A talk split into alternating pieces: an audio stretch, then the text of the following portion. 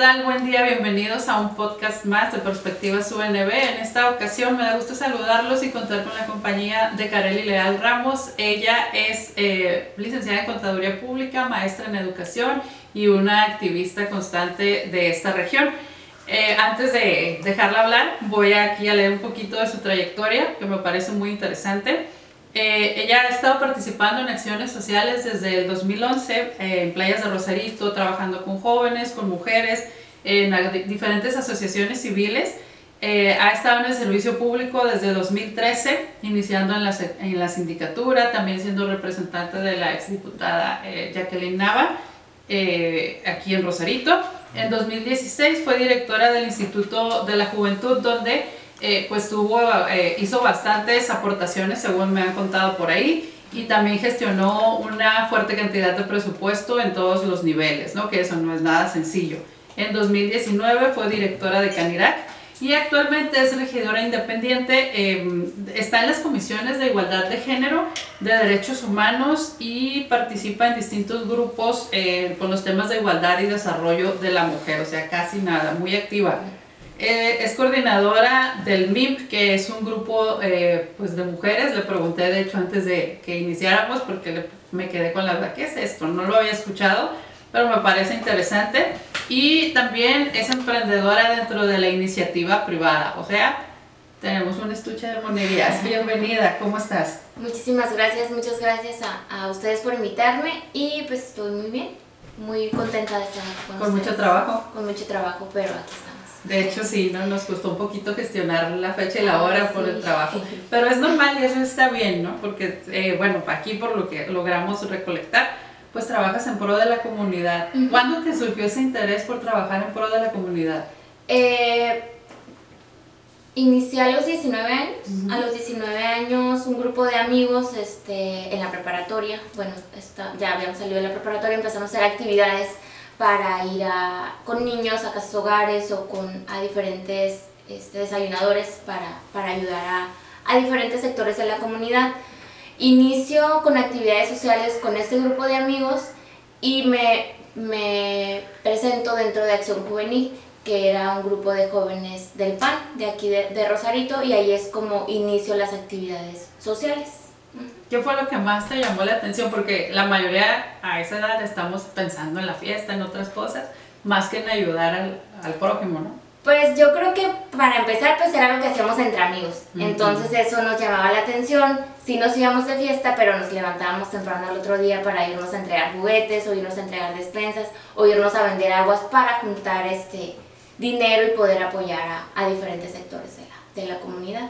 Así es como como iniciamos, ya después le dimos un poco más de forma, pues seguí trabajando con mi mismo grupo de amigos, estuvimos en, en Acción Juvenil y también se creó otra, otra asociación que se llamaba Generación Rosarito, Generación Joven, algo así, ahorita no, no recuerdo bien el nombre porque ya hace 10 años.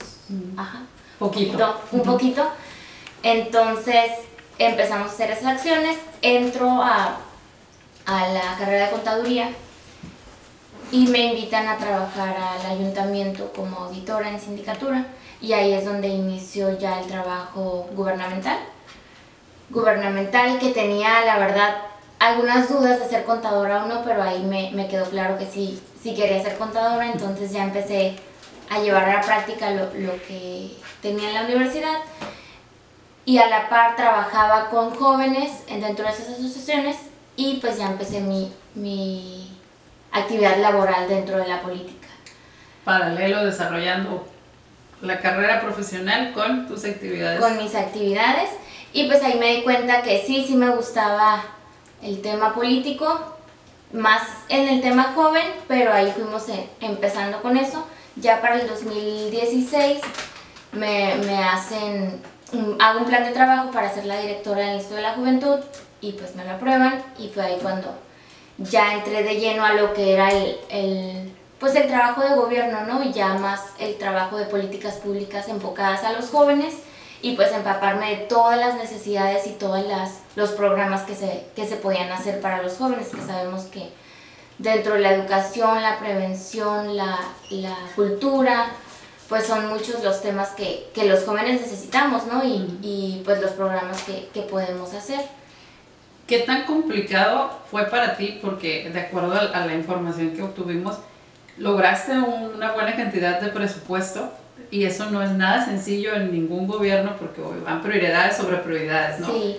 La verdad sí fue muy difícil y más porque yo tenía 24 años cuando empecé a ser directora, entonces era como, ay, los directores y la niña directora, ¿no? Entonces sí fue difícil como, como un trabajo personal al inicio para, bueno, ahora soy directora y ahora qué tengo que hacer, nadie me ha dicho cómo, pues cómo se tiene que ser una directora o qué es lo que tiene que hacer, ¿no? Y pues empezamos a, primero pues a hablar con con el cabildo, con la presidenta en ese momento y decirle las necesidades que nosotros teníamos. El, el Incuber tenía un presupuesto de 550 mil pesos anuales, que no es nada, porque lo que se hacía era que eran dos personas y pues todo se iba en nómina, ¿no? Al año. Entonces empezamos a hacer programas y, y proponerle al cabildo que nos aumentaran un poco el presupuesto y pues sí, al final pudimos bajar recurso estatal, federal y municipal y logramos tener 3 millones 500 mil pesos, apoyar a muchísimos jóvenes en distintos temas, tanto en beca de transporte, en becas estudiantiles de secundaria, preparatoria, universidad. Trabajamos también para que les otorgaran licencias gratuitas a todos los jóvenes de, con un programa que, de prevención que tenían que llevar a cabo. Y pues ahorita el Incuber tiene, inició en el 2009, estamos en el 2022, ya tiene sus, sus años y en esa administración ha sido la única que ha logrado tener ese, ese presupuesto. ¿Y la satisfacción qué tal? Entonces, la verdad, sigo, sigo plenamente contenta y segura que, que el equipo que, que, se formó fue un muy buen equipo. Y pues sigo saliendo a la calle, aunque ya tengo algunos años más. Me siguen diciendo, oye, tú estás en el Hoover, por ejemplo, ahorita en el café que te, te voy a platicar más adelante, llegaron dos, dos baristas a trabajar y resulta que ya me conocían por, por medio, pues, por medio del Hoover, ¿no? Atendimos a miles de jóvenes y sí, pues es imposible acordarme de todos, pero sí me da muchísimo gusto que sigo viendo jóvenes y aún se acuerdan de, pues, del trabajo que, que se hizo. Que realizaste. ¿Qué tan, bueno, no qué tan complicado, sino para que un contador tenga esa habilidad verbal, este, y si es, no es tan común? Sí, es, es lo que todos me dicen y yo también me lo digo a veces, que no tengo nada para un perfil de contadora más les digo, soy una contadora social, ¿no? Es como, como lo, lo, interpreto, pero sí, yo creo que el ser contadora me ha ayudado en, pues en todos los días, ¿no? Te ayuda en, en la vida diaria porque pues en las cuentas, el SAT, oye, los impuestos, entonces a muchas personas eso pues nos asusta, ¿no? Cuando, oye, no, espérame. Entonces eso creo que ha sido como el plus de ya poder ir a, a hacer un trabajo más social o más este, de relaciones públicas o de comunicación, pero aunado a, a, lo que ya traes, ¿no? En la práctica de lo que es el dinero o las cuentas o la rendición de cuentas. ¿no? tener un orden, que a veces eso es lo que nos falta mucho, ¿no? A lo mejor entienden la parte política, pero no la parte del orden en el ámbito académico, que es Así muy es. académico, perdón, en el ámbito económico, que es muy importante para esa rendición de cuentas y que a veces siento que el político quisiera hacer más, bueno, los que realmente quieren ayudar, de lo que se puede con el presupuesto que les autorizan, ¿no? Y, y lo vemos como público, como contribuyentes, decimos, pues, ¿qué le hacen el dinero? Pero como mencionas, hay que gestionarlo, hay que administrarlo de manera adecuada para poder lograr pues la mayor de los el mayor número de objetivos que te pusiste. Sí, y pues más que nada cómo con esto poquito hacer tanto, ¿no? Entonces nunca va a ser el dinero suficiente, pero si tú tienes la voluntad de que con eso va a ser suficiente, pues siempre puedes hacer este el reconocimiento posterior, porque para que te digan, oye, tú eras la del Incuber, tú esto, significa que hubo una huella que dejaste en muchos jóvenes que ahora han crecido junto contigo y que saben que trabajaste bien, ¿no? Sí, la verdad, pues creo que ese ha sido hasta ahorita el, el mayor gusto o orgullo personal por el crecimiento también que tuve, como te mencionaba, o sea, al principio era la niña directora y al final pues fui creo yo, una muy buena directora y pues eso me hace sentir muy, muy orgullosa. Terminamos en el 2019, ya el tema, el tema de los jóvenes sí fue así como, bueno, ya hay que cerrar porque como sabemos en, en la política es por periodos, entonces el periodo de esa administración terminó en 2019 y pues ya mi participación dentro del gobierno terminó también. Me propusieron entrar a, a Canirac, a ser la, la, directora de Canirac. Sinceramente desconocía lo que era Canirac y, y, pues dije, a ver, primero tengo que investigar qué es y luego a ver si quiero, ¿no? Y ya pues estuve, estuve investigando y pues es la, la, cámara que se encarga de atender todos los temas de los restaurantes. Esta cámara está a nivel nacional, estatal y pues en, en, la mayoría de los municipios de México. Entonces me dicen, oye, pues qué onda, te ofrecemos que seas la directora de Canirac. Y yo, ajá, pero yo no sé nada de restaurantes, ni siquiera sé cocinar, no para Entonces ya dije, bueno, es como un nuevo, un nuevo reto, pero ¿por qué no? Pero sí era muy complicado de trabajar con puros jóvenes, ahora trabajar con el tema pues empresarial, ¿no?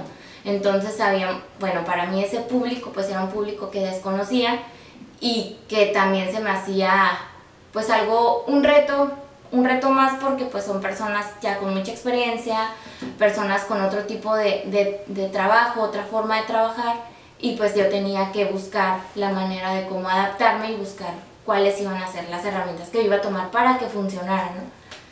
Y pues sí, la verdad es que sí, también funcionó muy bien. La cámara creció bastante. Dependíamos de, de Tijuana en, en, ese momento, en el 2019, y había el reto de hacer que se afiliaran a 100 restaurantes para que ya Rosarito pudiera ser delegación y no una representación de Tijuana. Y si lo logramos, la verdad es que es, también eso me, me hace sentir muy orgullosa que en el periodo que estuvimos como directora de Canirac, en conjunto con el presidente, que hasta el momento es el, bueno, cambiaron de presidente, está Paul Corona y ahora está Alan Bautista que sigue, el de presidente de Canirac aquí en Rosarito. Y pues la cámara ahorita funciona bastante bien. Conocí muchos restaurantes, comí mucho en ese tiempo. Pero sí, pues también era esa parte de ofrecerles cursos, capacitaciones, certificaciones en todo el tema restaurantero, ¿no? Entonces sí me sirvió mucho como experiencia personal y además un conocimiento enorme que pues ahora ya, pues ya lo tengo, Wow, de un punto a otro, un retos enormes. hace unos días por ahí escuchaba, ¿no? Que las mujeres aceptamos un puesto de trabajo a menos que nos sintamos seguras de tener conocimiento del 80% de esto, ¿no? Hiciste un análisis, lo mencionaste bien cuando lo dijiste, se me vino a la mente, dije, bueno, a lo mejor no tenemos el 80%, pero sí indagamos sobre qué es lo que hay que hacer, ¿no? buscas la manera de llevarlo a cabo. Y creo que eso es parte de tu éxito. Ahora, después de Canirac, por ahí, eh, ah, bueno, ahorita que estás como regidora independiente, ¿qué tan complicado, me voy a meter un poquito en el ámbito político, qué tan complicado es trabajar como independiente a trabajar de la mano de un partido? Pues mucho. Es bastante complicado desde el inicio fue, a mí me invitaron a ese proyecto independiente hace dos años, ¿no? Entonces fue un trabajo previo, pero como independiente pues no estás cobijado, como tú dices, de, de, un partido o de un plan de trabajo que ya pues tiene, dependiendo del partido, pues muchos años de respaldo. Entonces nosotros iniciamos desde cero, desde el eslogan, desde el logo, desde los colores, porque estuvimos metidos en esa parte también. Luego al salir con la gente, que bien sabemos Rosarito pues somos un municipio pequeño, si nos conocemos casi todos, pero pues les ofrecías una nueva versión del de, trabajo que querías hacer, ¿no? Un plan de trabajo sin la estructura que tiene un partido o sin ya los simpatizantes que logras tener con los años. O los compromisos. O los compromisos, entonces sí, sí estuvo muy difícil, pero es una experiencia también muy bonita. Una, a mí en lo personal fue una campaña de muchos retos porque también llevamos el tema de, de la fiscalización.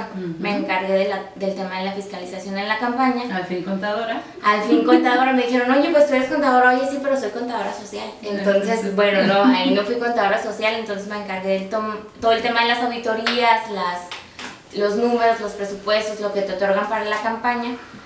Y pues sí, durante el proceso de la campaña fue pues un reto. Y en el tema de, la Comisión de Igualdad de Género, pues sí estamos trabajando en esas iniciativas y en otras como Insignia Violeta, que después les paso toda la información por si quieren unirse, que es este, el trabajo de, de, las, de la iniciativa privada con el gobierno.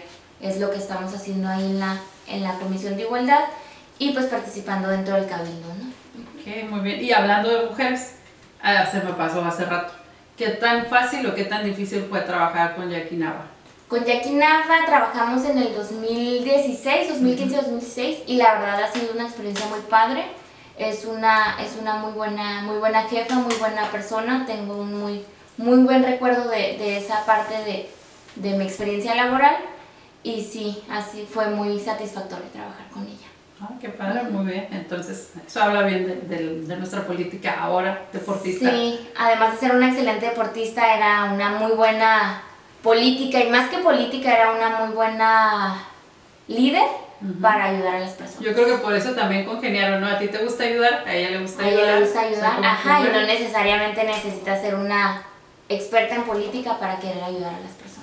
Muy bien.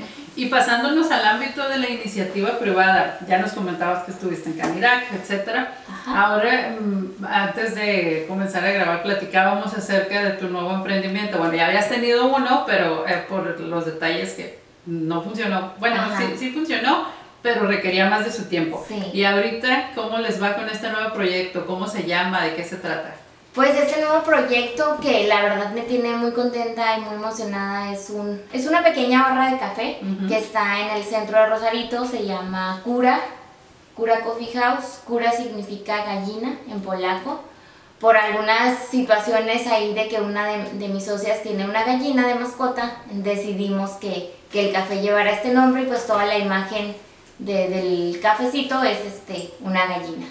Y, y me comentabas que hasta les han escrito eh, polacos preguntándoles si son nativos de o por qué. Sí, les ha llamado mucho la atención porque pues les causa un poco de gracia y de curiosidad que, que hayamos tomado pues esa palabra en, en, su idioma y la trajéramos a un café aquí a Rosarito, ¿no? Entonces sí hemos tenido buena respuesta de los polacos y se han acercado a, a conversar con nosotros sobre, sobre ese tema. Además, eh, tenemos mucha visita de, de perritos nuestro café mm. está lleno de perritos todo el tiempo, entonces también comentarles que es un café 100% pet friendly, por si quieren visitarnos con, con, su mascota. ¿En redes cómo aparecen? Como... Cura Coffee House. Cura Coffee House, ahorita les paso el Instagram para que nos sigan. Con K, por favor. Con K. Y, y, pues la verdad muy contenta, muy contenta, además de, de estar trabajando en, en gobierno. Uh -huh eh, tenemos el grupo de, de mujeres que, que, también ahorita te, te lo menciono, pues uh -huh. ahora ya tenemos el café, así que estamos todo el día pensando en, en, qué más hacemos y cómo, de todos los lugares, cómo podemos ayudar y dejar nuestro, nuestro granito de arena. Muy bien, muy interesante. ¿Del grupo de mujeres que estás llevando a cabo? Ah, sí, tenemos el grupo MINT, eh, significa Mujeres Informadas, Mujeres Poderosas, eso significa MINT. Tenemos cuatro meses que inició este grupo aquí en Rosarito. Somos una red de apoyo a mujeres de todos los sectores, de todas las edades y con todos los, los gustos y cualidades que, que ellas decidan. Somos una, una colectiva de mujeres que cada mes sesionamos uh -huh. con un tema distinto para reconocernos y ayudarnos entre todas. Hemos tenido al momento cuatro sesiones, la verdad hemos tenido muy buena respuesta de las mujeres, no tiene ningún costo, cualquier mujer es bienvenida y sesionamos, como te menciono, cada mes. Lo, el tercer miércoles de cada mes tenemos un grupo de, de WhatsApp de todas uh -huh. las mujeres que se van uniendo. Tenemos alrededor de 100 mujeres ahorita, las que ya estamos en este grupo. En la última sesión la llevamos a cabo el 23 de julio, que fue el sábado pasado.